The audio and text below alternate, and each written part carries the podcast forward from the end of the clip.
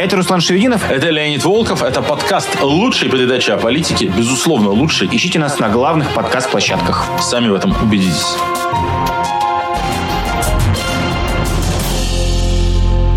Всех рады приветствовать. Вы включили канал «Популярная политика». Сегодня наш подкаст выходит в прямом эфире. Иногда мы и такое проворачиваем.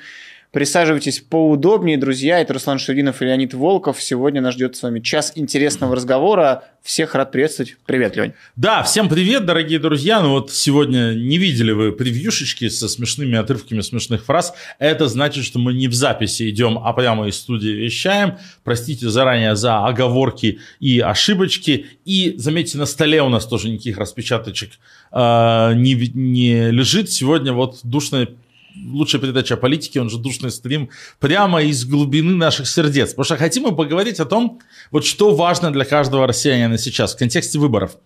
В каждой стране есть такая штука, политическая повестка. Угу. Политическая повестка, она складывается из некоторого количества небольших тем. Вообще это важная штука. Человек в уме одновременно может держать не больше, чем 5-7 тем. Вот, ну не может человека глубоко волновать 20 разных вопросов.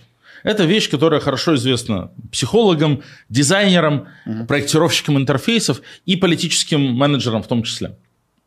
Внимание человека к проблемам – это ограниченная штука. И поэтому в, реальном, в реальной политической системе, где большая конкуренция, вот за эти слоты идет страшная борьба. Каждому важно, каждому политическому актору важно, чтобы та тема, о которой он много переживает, та тема, на которую он выезжает, стала предметом общего обсуждения.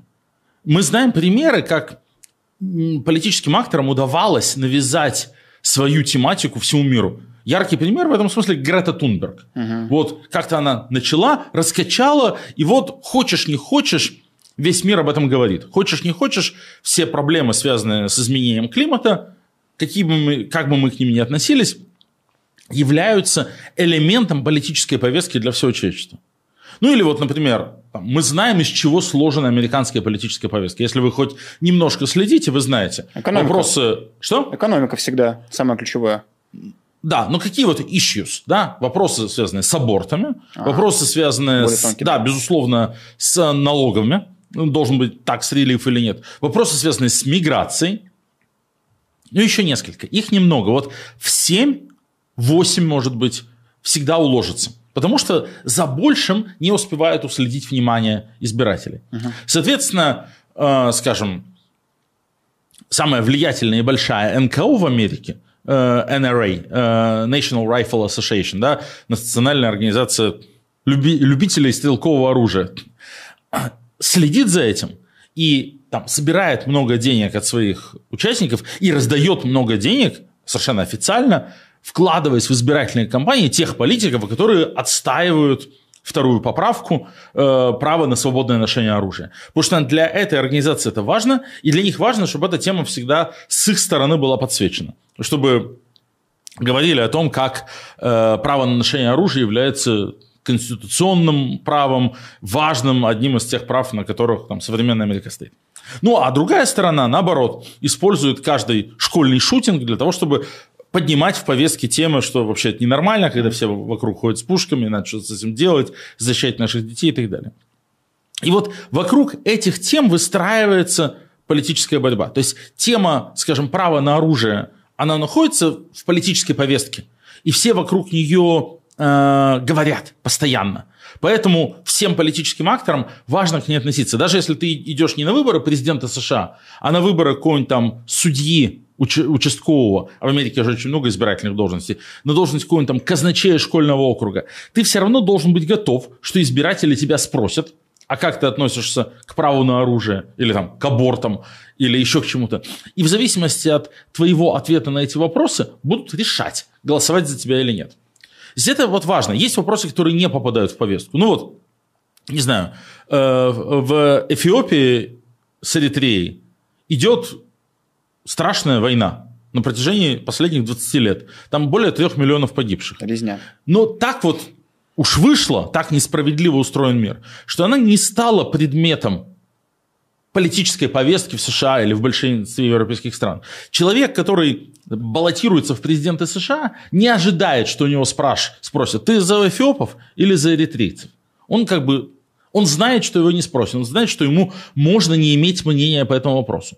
А по вопросу Израиль или Хамас его спросят, куда бы он ни баллотировался. И он обязан иметь мнение по этому вопросу, позицию, уметь ее аргументировать, защитить, понимать, как его позиция резонирует с позицией избирателей в том округе или в том штате, где он баллотируется. Потому что вот это важный вопрос повестки.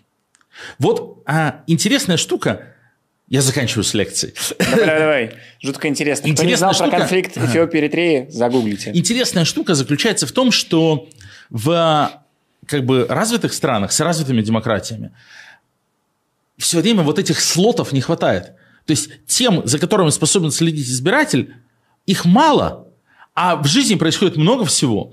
И поэтому идет жуткая конкуренция вот за то, чтобы э, твоя тема стала важной, чтобы они все стали разговаривать. Э, и, естественно, каждая политическая сила пытается сделать так, чтобы темы, на которые эта политическая сила может набирать очки, становились важными, и чтобы про них много говорили. Mm-hmm. А темы, которые, наоборот, антихайповые для этой политической силы, чтобы они из повестки уходили. Но Россия не свободная страна. В России утрачена у большинства, у большинства политических акторов утрачена возможность влиять на, ферма, на формирование политической повестки.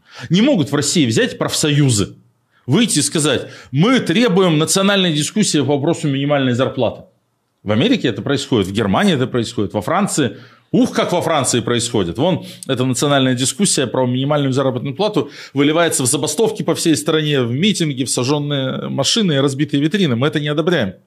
Ну, по-разному к этому относимся. По-разному относимся. Но важно, что профсоюзы, как политическая сила, могут навязать обществу дискуссию на такую тему. И все общество будет участвовать в дискуссии. У каждого политика будет, придется каждому политику сформировать и высказать мнение. А в России что, профсоюзы могут что-то? Или политические партии, или губернаторы, или НКО. Никого нет. Нету почти субъектов политической деятельности, которые способны сами начинять повестку чем-то важным. А внимание это избирателей все равно есть. Люди, uh-huh. которые интересуются политикой, все равно хочется что-то обсуждать.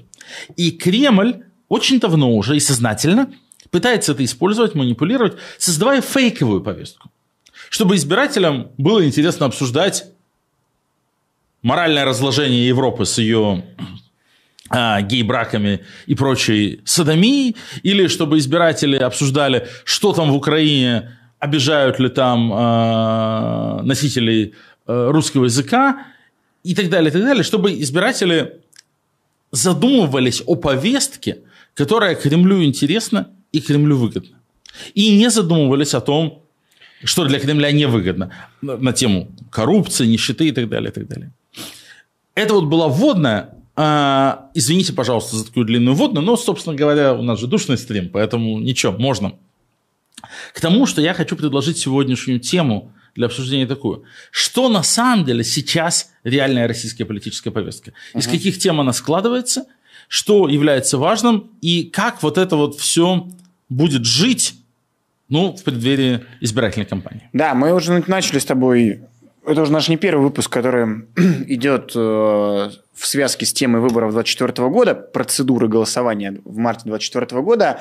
При этом э, фактор войны фактор специальной военной операции, конечно, крайне важен. С 24 февраля 2022 года это то, что влияет на все о, наши реалии.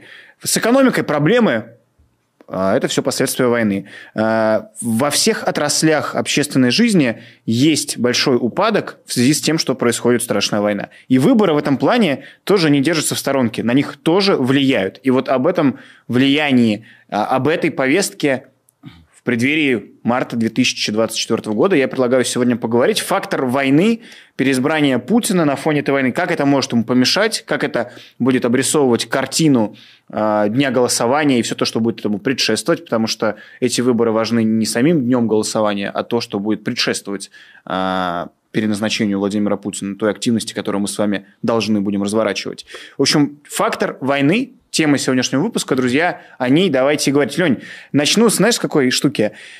Я, когда с тобой выпуск делали записи душного стрима два месяца назад, три месяца назад, говорил тут, вот можно будет потом найти, если мы были в записи, мы вставили э, момент о том, что ну вот непонятно, украинское контрнаступление, а может они что-то еще там захватят и чуть ли не выборы отменят, а может быть Путин будет строить всю свою избирательную кампанию на том, что будет ходить в военной форме, встречаться исключительно с вдовами э, и говорить о том, что мы сейчас за меня голосуйте, и мы пойдем возвращать наше былое величие. Но этого не происходит. Это не стало до выборов осталось меньше полугода, не стало главной э, темой, главной повесткой избирательной кампании Путина, кандидата номер один. Это не является его основой. Да, до выборов чуть больше четырех месяцев. И война, разумеется, это главное, что происходит с Россией. И при этом войны становится все меньше и меньше в медиа. И совершенно точно войны нет и не будет в путинской избирательной кампании. Как раз по той причине, о которой я говорил. Политическим акторам выгодно вводить повестку те темы, которые им выгодны, и убирать, как бы не подсвечивать темы, которые мне выгодны. Про войну Путин ничего хорошего сказать не может. Mm-hmm. Он не может сказать, когда она закончится, к чему он хочет прийти, сколько еще будет продолжаться мясорубка, когда вернутся домой мобилизованные. На все эти вопросы у него нет никакого желания говорить. В конкурентной политической системе так не работает. Его бы заставили говорить.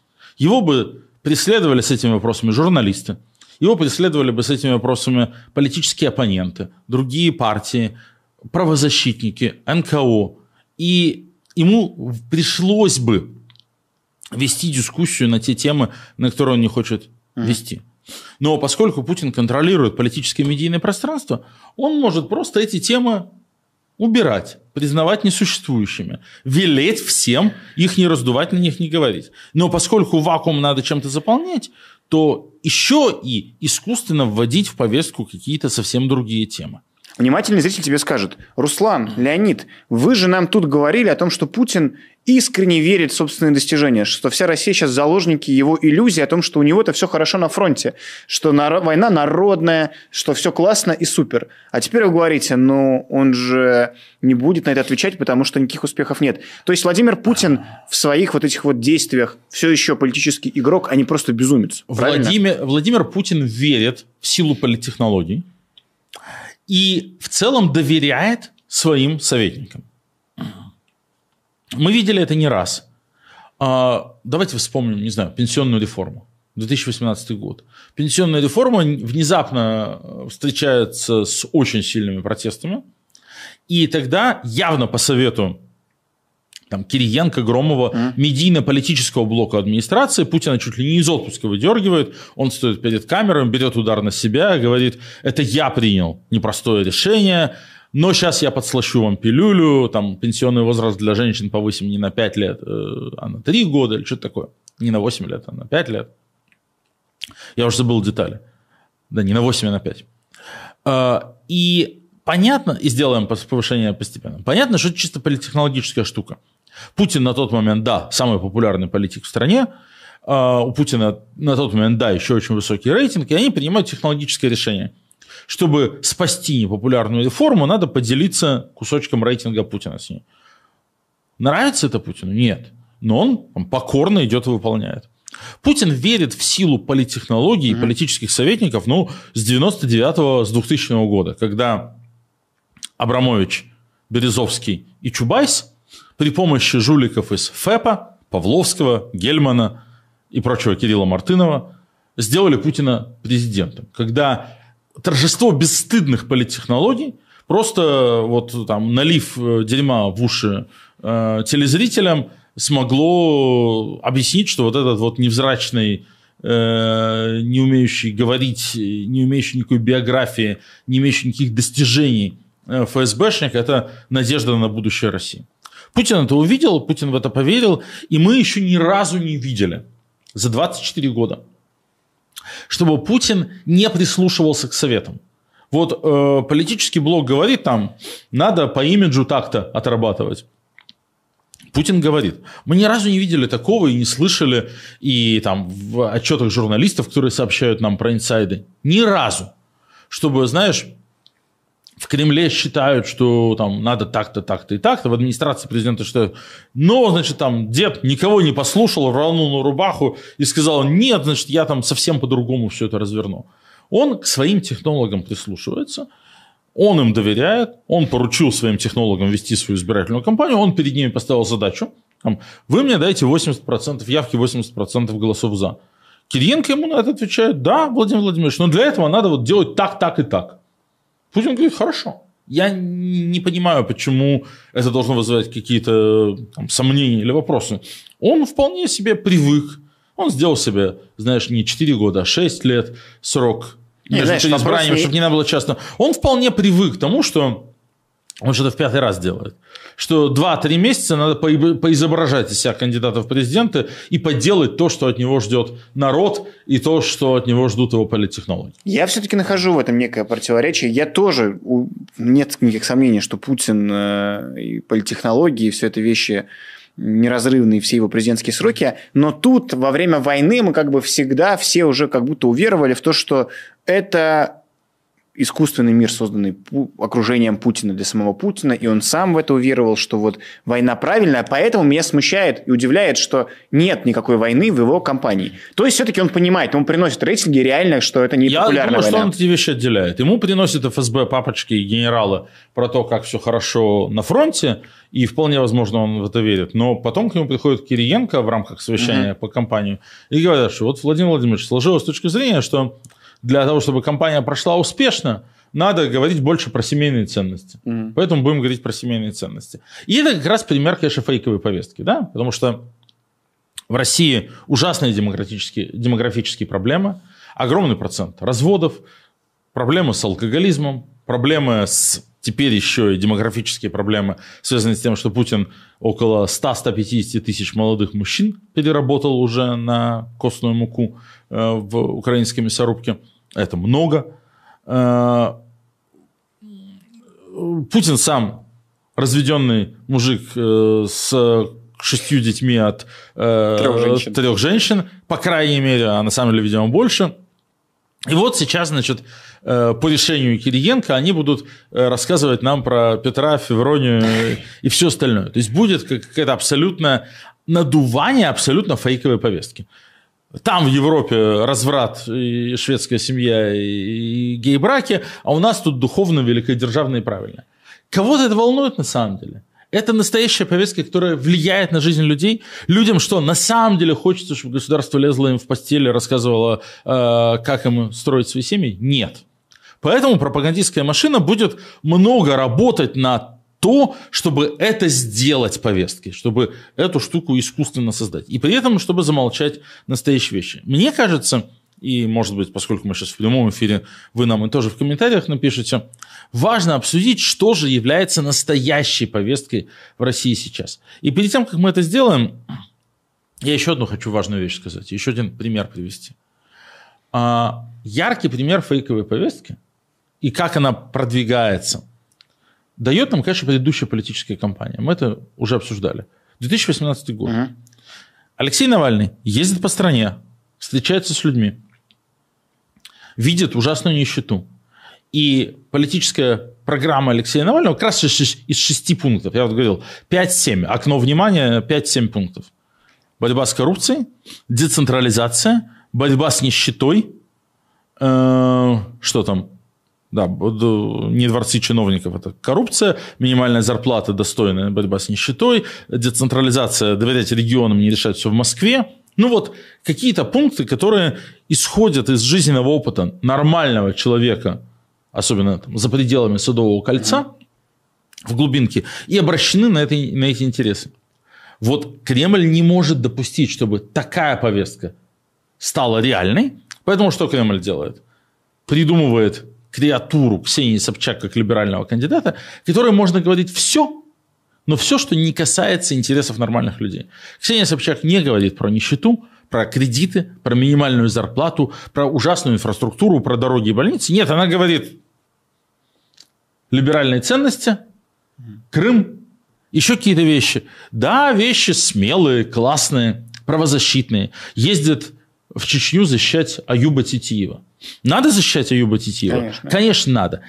касается ли каким-то образом э, правозащитная повестка 99% российских избирателей? Никаким образом не касается. Поэтому Ксения Собчак может прекрасно делать все, что угодно э, для там, 1% продвинутой либеральной аудитории в надежде, что та за нее проголосует, и в полной уверенности стороны администрации, что остальные 99% за нее не проголосуют, как и получилось.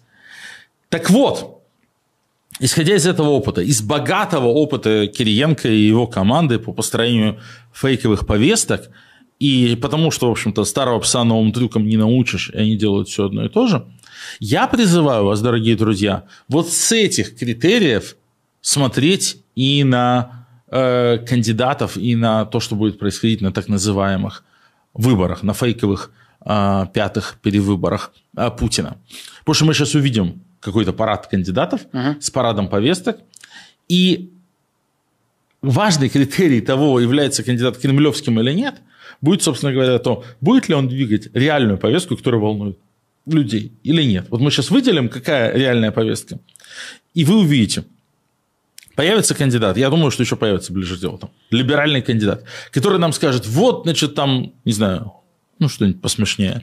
Самое главное сейчас это легализация марихуаны и гей-браков. Или самое главное там, вернуть э, границы, значит, там, э, не знаю, там, самое главное это даже я, не про войну, про войну там, он всегда может объяснить, я просто боюсь про это говорить. Mm-hmm. Там законодательство не позволяет. Будет либеральный кандидат или пять либеральных кандидатов, которые будут говорить, там, самое важное, не знаю, там, свобода предпринимательства.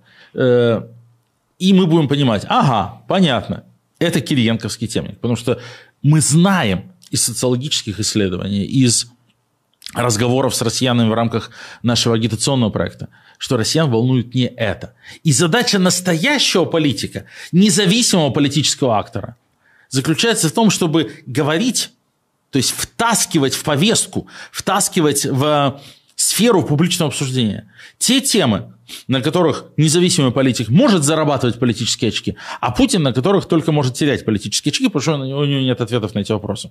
Вот если найдется человек, который э, так будет делать, то это будет независимый политик. Если нет, то это э, очередная раздача карты с кирьенковской крапленой колоды. И вот, собственно, тема, которая кажется супер важной и про которую хочется говорить как о теме, которая должна являться повесткой на этих выборах, тема, связанная с судьбами тех, кого отправили на эту войну убивать и умирать э, ради Путина и его дружков, которые эту войну развязали. История разворачивается следующим образом. Мы с вами в уютных фейсбуках, твиттерах и на ютубах не видим э, в нашем пузыре это практически не появляется. Но это действительно большая тема. А, еще с лета начались, э, с весны и лета этого года массовые обращения, когда, ты знаешь, жены, матери, родственницы, родственники собираются у кого-то на квартире и записывают обращение к Путину. Это раньше тоже было, но теперь это связано с войной. Они говорят, верните наших сыновей, соответственно, детей, братьев домой. Мужей. Мужей домой.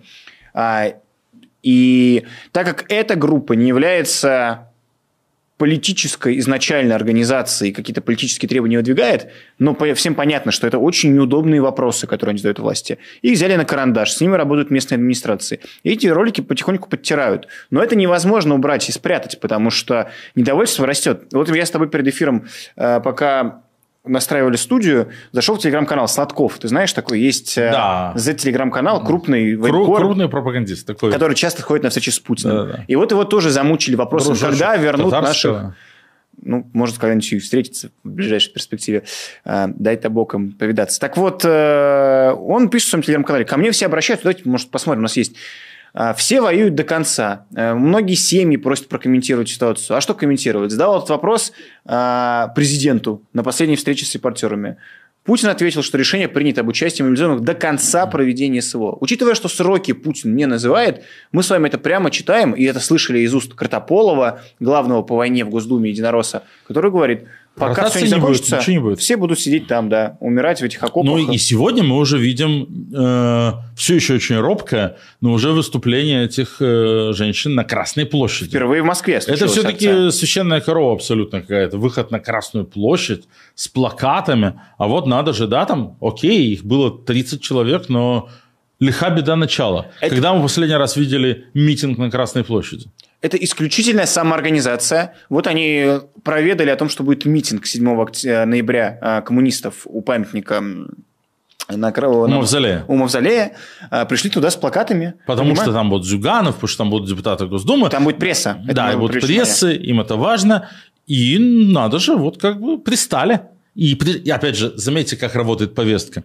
Уже не отмахнешься. Коммунистам пришлось уже как-то отвечать. Какой-то генерал э, Соболев, как его да. Депутат Госдумы от КПРФ что-то неуклюже пытался им ответить, объяснить. Это уже пошло, опять же, в медиа. Это пройдет дальше, если мы особенно поможем, э, сделает снова круг по телеграм-каналам, вызовет какую-то новую волну возмущения, потому что этим мамочкам ничего не ответили. Вот так и взлетают темы, так э, темы и становятся темами повестки. И это очень важный, опять же, критерий. Вот мы увидим, как Путин всю избирательную кампанию будет рассказывать про удои, про надои, про пенсии, урожаи, зарплаты. Ну, истории. Но ни в коем случае не скажет ничего на тему, которая реально волнует миллионы людей, когда мужики домой вернутся. И мы увидим, как его так называемые оппоненты будут всячески эту тему избегать.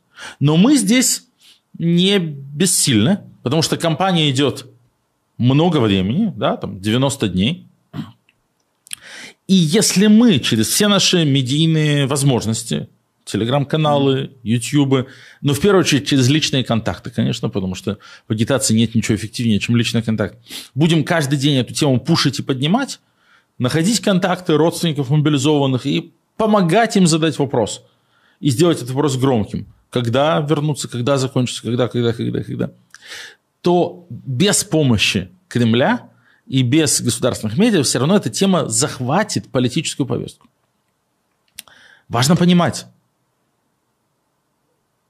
в день голосования этот вопрос задавать бесполезно. В сам день голосования размахивая бюллетенем или бойкотируя, или все что угодно делая, неважно, ты никак не можешь повлиять на формирование политической повестки. А вот в ходе избирательной кампании, когда люди говорят о проблемах их волнующим, когда люди вступают в какой-никакой типа, диалог с властью и шире с политиками, это самое лучшее возможность для того, чтобы повестку формировать. А, ну, просто, друзья, чтобы вы понимали, да, Путин не называет, вы все это прекрасно знаете, но проговорю, Путин не называет ни целей, ни даты окончания этой войны. У этих женщин, которые мы сейчас видели с плакатами, забрали туда мужей, сыновей а, и братьев, не называя цели, не называя сроки, когда их вернут. А, многие их возвращают по частям, многих возвращают просто в гробах. А, и никакого, конечно, радости никто от этого не получает. Они хотят знать, когда их мужья вернутся домой, и они требуют их вернуть уже сейчас, потому что с сентября прошло больше года а, с мобилизацией. 14 ну, месяцев. И никакой ротации не произвелось. Они сидят там уже больше года. И это в этом плане идеальная ситуация для разговора с широкими массами. Потому что вот мы с вами, я с Леонидом, и вы, дорогие зрители, кто это смотрит, разделяете требования окончания войны. Да? Там, хотим, чтобы Путин потерпел военное поражение, чтобы ему давали по зубам, власть его ослабла и так далее. Огромное количество людей не имеют позиции, молчат, э, сторонятся этой темы, им неудобно про это думать и говорить, страшно. Но требование вернуть домой – это требование, которое разделяют даже путинисты и даже некоторые сторонники, может быть, войны. Вы слышали, Сладков пишет, я вот общаюсь с родственниками этих мобилизованных, они мне все написывают и спрашивают, а когда же вернут. Это то, что объединяет всех. Вернуть назад солдат, а это, соответственно, и не участвовать в войне, да, мы с вами Интересно, понимаем. что тема «вернуть назад солдат», она при этом немножко обоюдоострая. Есть э, большая категория граждан, избирателей, которые этого не хотят. И это кто не хочет, чтобы возвращались да. Э, назад? Да. И это? Это родственники людей, подпадающих по мобилизацию, которые А, потому что попали. мы ставим ситуацию, потому когда что, надо заменить. Да, потому что многие прекрасно понимают, что вернуть тех можно только одним способом э, отправить каких кого-то еще. Потому что все более или менее на самом деле понимают, что Путин войну заканчивать не собирается. Угу. Мы видим даже вот в вопросах Левада уже там 70% за немедленное завершение войны. И, кстати, в наших опросах мы видим тоже очень похожие цифры. Путин э, не хочет заканчивать войну, а это значит, что возвращение домой мобилизованных может быть только за счет новой мобилизации э, кого-то еще. Но есть тема, которая, на мой взгляд, тоже, которой недостаточно времени сейчас моменту уделяется, которая э, не находится высоко в повестке, а должна бы. Mm-hmm. И которую, соответственно, можно педалировать и поднимать в повестке. И не происходит это ровно потому, что тема ужасно невыгодна Кремлю и Путину лично. И это тема, по которой нет двух мнений, которая реально объединяет всех. Типа 99% россиян она волнует в негативном ключе. Это тема вернувшихся с войны заключенных. Уже сейчас вернувшихся, да? Уже сейчас, да. Тут есть все. Жуткая несправедливость. Человек получил там, 20 лет, э, год отсидел, 6 месяцев провоевал, вернулся, и типа надо сейчас его читать уважаемым членом общества, и чуть ли вот этот вагнеровец уже не в школах уроки гражданского мужества mm-hmm. проводит. Тут есть тема жуткой несправедливости в квадрате. Потому что мобилизованных через 6 месяцев никто никуда не отпускает. Этих отпустили. Тут есть тема жуткой несправедливости в Кубе, потому что, выйдя, люди часто совершают новые жуткие преступления или просто возвращаются в свои родные деревни и поселки, где живут жертвы или родственники жертв их преступлений и наводят там ужас. С тем, что так быть не должно, с тем, что исходно вот этот призыв заключенных на войну принудительной, по сути, был неправильной идеей. В наших опросах соглашались более 90%. Более 90%. Я редко по какому вопросу э, видел в социологических данных такое единство, народное единство у россиян. То есть все считают, что это был неправильный шаг. Mm-hmm. И сейчас всем очень трудно жить с последствиями этого, э, этого шага. И здесь и те, кто против Путина, конечно, им это не нравится. Те, кто за Путина и просто живет обычной какой-то жизнью, не нравится. Те, кто воюет, кто за войну, у кого родственники на войне, им тем более это не нравится, потому что их родственники не вернулись, а зэки а, вернулись. И мы видим, как вот каждая новость о том, что там вернувшийся э, зэк кого-то там убил опять или изнасиловал, ужасное что-то сделал, как эта новость просто взрывает интернета и, и телеграммы. И еще она жутко болезненная для Путина, потому что это все лично путинское решение. Он помиловал. Он помиловал. Каждое помилование оформляется индивидуальным указом, который Путин подписывает. Ну, понятно, что там штампует, но тем не менее. Само решение о запуске конвейера, в рамках которого десятки тысяч осужденных за тяжкие преступления людей выходят на свободу, само решение – это путинское решение, потому что это решение невозможно было бы реализовать без э, постановки на поток публикации решений о помиловании, которое, опять же, подписывает президент. То есть это личная путинская зона ответственности. Он несет личную, политическую и человеческую, и моральную, и персональную ответственность за каждое преступление, которое совершил освободившийся через этот механизм после шести месяцев выслуги убийца, насильник и бандит. Прилеплять это, это к Путину – это жутко болезненная для него штука. Поэтому, конечно, государственным медиа сказано это все не освещать, но поскольку в наших всех медиа охваты уже не так сильно отстают от государственных, то вот эта тема, которую надо разгонять. Опять же, ставлю все, что угодно – что в ходе Кириенковской избирательной кампании ни один так называемый оппозиционный кандидат ни полусловом, ни полунамеком не замекнется, не намекнется об этой теме. Потому что это реальная тема политической повестки, что с ними делать, с этими mm-hmm. зэками, и тема Путину максимально невыгодная. А ты понимаешь, почему, и может быть вы, друзья, а, понимаете, почему заключенных, э, ну, после полгода на фронте можно им вернуться на гражданку и в мирную жизнь, а мобилизованных не возвращают. Ну, их иначе не, они иначе не вербовались. То есть Пригожин тогда еще с Путиным mm-hmm. вот придумали такой схематоз и такую сделку. Типа, чувак, тебе осталось сидеть 10 лет, а вот мы тебя э, выпустим, возьмем в штурмовые части. Если выживешь. На мясные штурмы. Вероятность выжить, как сам Пригожин говорил, там процентов 20. Но зато, если выживешь, э, то тебе через полгода свобода. Вот такая вот русская рулетка. И на это люди соглашались. На это люди соглашались. Так там еще и несколько миллионов рублей они получают потом, как э, отступных на вы... за выход на гражданку после войны, эти самые заключенные, вот там свежая история с этой Верой Пех... Пехаревой, девушкой, которую... Пехтелевой, Пехтелевой да. да, которую...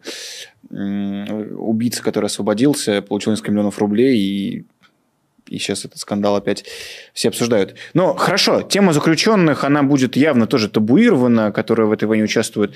Но тут она не вызывает э, какого-то, наоборот, противоположной реакции от общества. Ну вот хорошо, пускай лучше зэки воюют, чем наши дети, чем наши мужья. А, да, но так э, они уже не воюют. Они уже не воюют. Набор зэков уже закончился, все тюрьмы вытрясли, а, ну, там, может быть, единичный продолжается, а зато полгода большинство из них уже отслужили и вернулись. А, тема с этими жен, женами и матерями, которые начинают свои протесты, тема не, достойная большего, на самом деле, разговора, нежели даже тут просто нашего упоминания. Эта тема серьезная. После начала войны, я помню наивные э, разговоры о том, что ну как, у нас же были солдатские матери, у нас же были общественные организации, которые раньше в чеченские компании э, освещали все это, их все военные боялись, и все это государство, конечно, зачистило. И сейчас э, появляется, прорастает неподконтрольная им штука, которая не на связи с какими-то политическими силами, хотя их пытаются окучивать там все региональные коммунисты и так далее.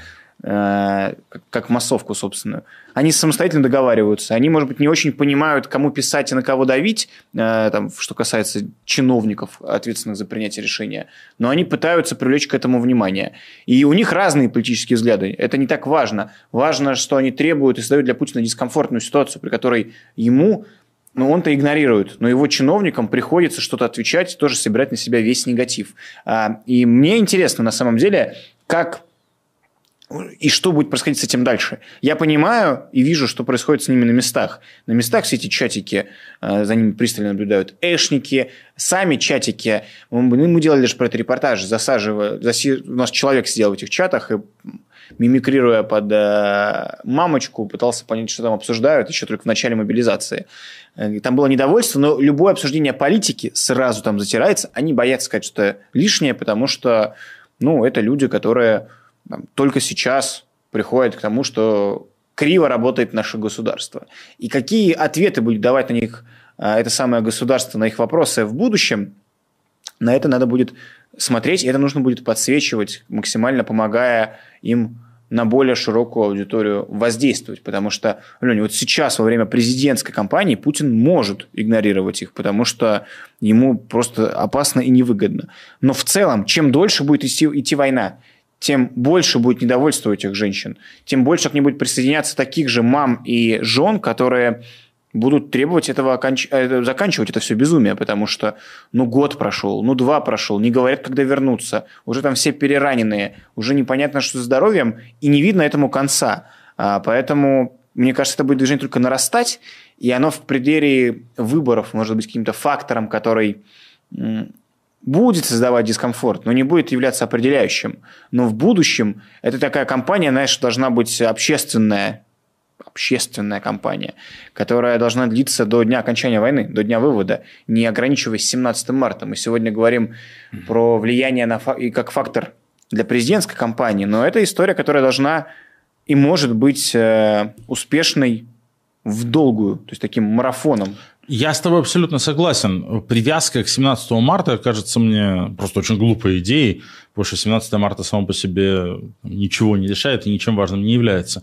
Мы должны оттолкнуться от президентской кампании, чтобы поменять политическую повестку в России и ввести в нее те темы, которые для Путина болезненны и по которым у Путина нет ответов, с тем, чтобы эти темы продолжили бить по нему и оставаться в повестке и после 17 марта. Я так на это смотрю. Ну, ты обратил внимание, они еще довольно ну, не то чтобы прям супер продвинутые, но они очень активны в социальных сетях. Эти самые mm женщины, Конечно. матери, они... Им надо, надо отбросить все сомнения, им помогать, разгонять, помогать им достучаться, помогать им увидеть, что правды нет. Там же еще куча наивности. mm Путин помоги, царь хорошие, бояре плохие. А, вспомни даже, не знаю, уж извините за совсем трешовый пример, но какую-нибудь Светлану Пионову. Да, Лада Русь. Лада Русь. Помним. Там начиналось все это с обращений к Путину. Путин услышь нас, Путин mm. помоги. С обманутых дольщиков и так далее. Ну, антиваксеры тоже а, вспомни. С, ну, там, вот. Через пару лет, потыкавшись, они поняли, что Путин их не слышат, mm-hmm. а в ответ они получают только отписки или даже гонения, они радикализировались, и там дальше, сейчас уже они все тоже экстремисты, не меньше, чем ФБК и так далее. Это очень маргинальное движение, очень сомнительные персонажи. Но путь от апеллирующих к Путину за справедливостью активисток до радикальных оппозиционерок, они прошли довольно быстро. Ну, то есть, таким образом, государство себе само выращивает новых врагов, э, игнорируя и не отвечая на эти вопросы. Угу. Будем смотреть. А... Вы смотрите, друзья, лучшую передачу о политике в прямом эфире. Извините Важно. за какие-то накладочки, а, вещи, которые мы обычно вырезаем, которые остаются за кадром. Сейчас у вас а, прямо в кадре, ну что поделать.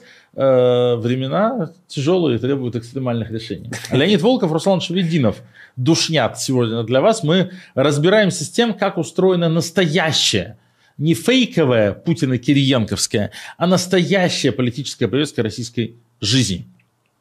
И мы один важный тезис пытаемся провести. Каждый из нас может влиять на то, какие темы становятся частью политической повестки. Это и есть политическая работа. Избирательная кампания – это время, когда это можно делать особенно хорошо. И наша цель, наша задача на избирательную кампанию заключается во многом в том, чтобы вот важные нам, то есть проблемные для Путина темы в эту повестку ввести и там оставить. Что после 17 марта э, Путин не почивал на лаврах, а чтобы он э, дальше как бы отбивался от негодования, недоумения и вопросов э, со всех сторон, вопросов, на которые у них нет ответов. Мы поговорили про тематику бесконечных сроков СВО, а, невозможности ответить на вопрос, чем, когда она должна закончиться, и отсутствие ответов для жен матерей мобилизованных. Поговорили про тематику а, вернувшихся с войны заключенных, которая очень сильно сейчас фрустрирует российское общество. Ну и, конечно, есть еще одна важнейшая тема, про которую тоже ничего не будет сказано в ходе избирательной кампании. Это тема, конечно, экономики.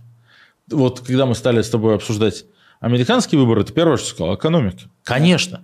Любые выборы всегда it's economy stupid. В первую очередь это речь про экономику. В первую очередь это речь про то, просто как обычный человек живет. Похвастаться Путину нечем.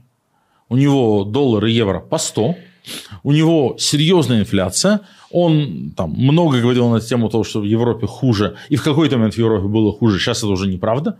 А, в Европе давно уже последствия а, шока 2022 года преодолены, и с инфляцией все окей. У Путина не окей, с реальными доходами населения не окей, плюс половина бюджета направляется на войну, плюс огромные деньги направляются на войну типа косвенно, не на производство там, танков, а, пушек и снарядов, но на управление аннексированными территориями, на работу оккупационных властей, э, на восстановление инфраструктуры там – и это тема, которая бешено, люто злит огромное большинство россиян. Почему вы строите дома и дороги в Мариуполе и не строите дома и дороги в моем Челябинске? Я предлагаю нам с тобой даже сделать, если вы, друзья, поддержите лайками и комментариями а, выпуск душного стрима на троих, наконец, наша с тобой давняя мечта, а, позвать сюда экономиста. У меня там идея там давно или Милова с нами посадить, а, или кого-то мы выведем по видеосвязи с экономистом вместе на эту тему поговорить. И это и в преддверии выборов, и вообще в целом понимать, что происходит с российской политикой без привязки к тому, что происходит с российской экономикой, довольно неправильно. Про это тоже будем говорить. Мы с вами в прямом эфире, и люди присылают в том числе и вопросы. Угу. А, мы их прежде чем зачитаем, я последнее, что хочу вбросить, Лень, на эту тему, на факторы войны. А, вылиться в политическое представительство, либо фейковое какое-то от Кириенко, что он создаст какую-то мать или жену, которая будет вещать и тушить недовольство. Или наоборот, что из-за этих жен выльется сейчас новая Светлана Пиунова, которая будет еще более э, медийно представлена и являться какой-то политическим актором. Мы можем? Или эта тема не прорастает в политическую движуху, на которую Кремлю нужно реагировать, контр меры принимать в виде фейка, спойлера и так далее. Ожидаем ли мы фейковых жен э, и матерей российских солдат. Фейковых в плане того, что прогосударственных. Я считаю, что нет, потому что хрен оседлаешь. ты сделаешь фейковых своих, а если они будут э, там полностью фейковыми, то это никто не купит. А если они, им будет дана какая-то свобода действия, она, они быстро обретут какую-то политическую субъектность и не будут знать, что с ней делать. Я... Ну, с советами э, ветеранов они так часто делаются, как Афгана, чеченскими войнами. Мне кажется, что их обычный модус операнди все-таки не в создании своих говорящих голов на настоящую повестку, а в создании полностью фейковой повестки. Угу. Настоящая повестка для них настолько невыгодна, что они ее все равно просто побаиваются. Даже если эти люди будут абсолютно комплементарно обсуждать вредные для Путина темы, вот из того, что мы с тобой обсуждали, как повестка работает, если что-то обсуждают, это в повестке поднимается и всплывается. Даже если они будут обсуждать только полностью как бы комплементарно вредные для Путина темы, они все равно будут обсуждать вредные для Путина темы. Они все равно будут стимулировать общественную дискуссию на эти темы, а это то, чего АПшечка хочет избежать. То есть тема все равно будет существовать, да, окей, а, принимается. Так, то, что нам присылают наши зрители, даже претензию нам с тобой пишут, Э, немного не понимаю, почему вы опять надеетесь на женщин? Может, хватит? Женщины не должны нас спасать. Вы им не закон о домашнем насилии не сделали, помогать не хотите, а теперь спасите женщину-страну. Но это не только к Курсану Шевдинову Леониду Волку вопрос, а в целом к тем, кто э, верит в идею, что женский протест э, матерей и жен против войны, против того, что их мужья там участвуют, может что-то повлиять. Смотри-ка. Ну, женский протест сам по себе Путина не победит, и вообще нет чего-то одного, что вот это одно возьмет и Путина победит. Но женский протест нарастает, он есть, и он будет одним из важных факторов а, нестабильности, одним из важных факторов, которые будут ну, как бы размывать а, опоры политического режима сегодняшнего российского это не значит, что мы как-то им должны ограничиваться или в него вкладывать всю нашу надежду. Это значит, что этому протесту, как и любому другому протесту, надо помогать. Вне зависимости от гендерной а, идентичности. Справедливо. Я тут... Я вообще, в принципе, подписан на ряд телеграм-каналов. Вам тоже советую. Там мобилизация, новости и вообще много чего, за что нужно следить. Я вижу, что там в комментариях реально происходят такие срачики, но не боты, реальные люди, там прям много недовольства у них от происходящего. И эти комментарии трутся. Мы видим сейчас ВКонтакте официально вообще удаляет эти комментарии. В Телеграме администраторы сами это делают, а ВКонтакте прям со стороны площадки блокируют э, весь этот негатив и критику э, хода войны со стороны жен и вопросы эти самые о том, что когда же вернутся наши мужья. То есть это вопрос болезненный, и уже спущена команда с ним бороться, тушить его, не давать ему прорастать. Поэтому это тема, которая реально очень перспективная. И все кандидаты в президенты, конечно, если бы хотели действительно борьбы, действительно обострять и повышать ставки, должны были бы об этом говорить. Но что-то, мне кажется, Борис Надеждин скажет, что это противоречит Конституции. Ну, Поэтому... что ты сразу пнул Бориса Надеждина? Но еще посмотрим. Может быть, может быть я еще и проголосую. Вопрос платный. Друзья, с помощью Friends Политика Медиа можно нам прислать вопрос, э, а можно делать это в суперчате YouTube, если смотрите нас не в записи, а прямо сейчас в прямом эфире. Вопрос, не относящийся к теме нашего выпуска. Я думаю, Леонид, продать его тебе сегодня на вечерний эфир или спросить здесь. Привет, Леонид и Руслан. Кирилл Д. Э, присылает нам 30 шекелей и говорит, видели Виделся с вами лично. О, привет, Кирилл. Вопрос из Тель-Авива. Как думаете, ситуация в Израиле э, может повлиять на выборы в России? Мне кажется, конечно, нет. Ну, непосредственно нет. Ситуация в Израиле на выборы в России мало влияет. Э, непосредственно. Косвенно, да. Ну, слушайте, вот э, как бы безумная ситуация с погромами на Северном Кавказе не возникла бы, если бы не террористическая атака Хамас 7 октября 2023 года. Э, а погромы на Северном Кавказе ну, стали еще одним очагом э, нестабильности. Вон мы видим сейчас арест влиятельного дагестанского мента, которого сделают крайним. Я не исключаю, что главу Дагестана через некоторое время, когда все успокоится, э, в отставку отправят или поменяют. Поэтому Косвенно, конечно, мы живем в мире, в котором все переплетено, и по поводу конфликта Эфиопии и Эритреи тоже нельзя иронизировать, он еще каким-то образом э, сыграет. Интересно, что в Израиле, кстати, Э, происходит, происходят уличные столкновения прямо сейчас. Э, каждый день практически там как бы несколько разных фракций эритрейских э, беженцев борются друг с другом. Э, и это иногда достаточно разгоряченно выглядит, ну, сопровождается mm-hmm. настоящими серьезными э, уличными беспорядками. Но это я отвлекся. Ну, то есть э, в мире связано все. Понятно, что есть э, вещи, в которых э, обострение на Ближнем Востоке играет на руку Путину, потому что, да, очевидно, отвлекает внимание от Украины и от помощи Украины, но есть э, и контексты, в которых оно вносит большую нестабильность в российскую политическую систему. Я только сейчас придумал тему нам с тобой на декабрьский душный стрим, но в конце, в одной последней. 2024 год – это год выборов Европарламент, США, Россия, ну и должна была быть Украина, но, по всей видимости, Зеленский отыграет и выборов не будет. Но это год, э, на который Путин делает некие надежды, что сумятится в Европе, что Трамп в Штатах возьмет. И за этим будет интересно понаблюдать. Так что, друзья, предлагайте темы еще, парочку за сегодня. Наделаем, кстати, прогнозов. У нас же традиционно первый душный стрим года – это э, прогнозы.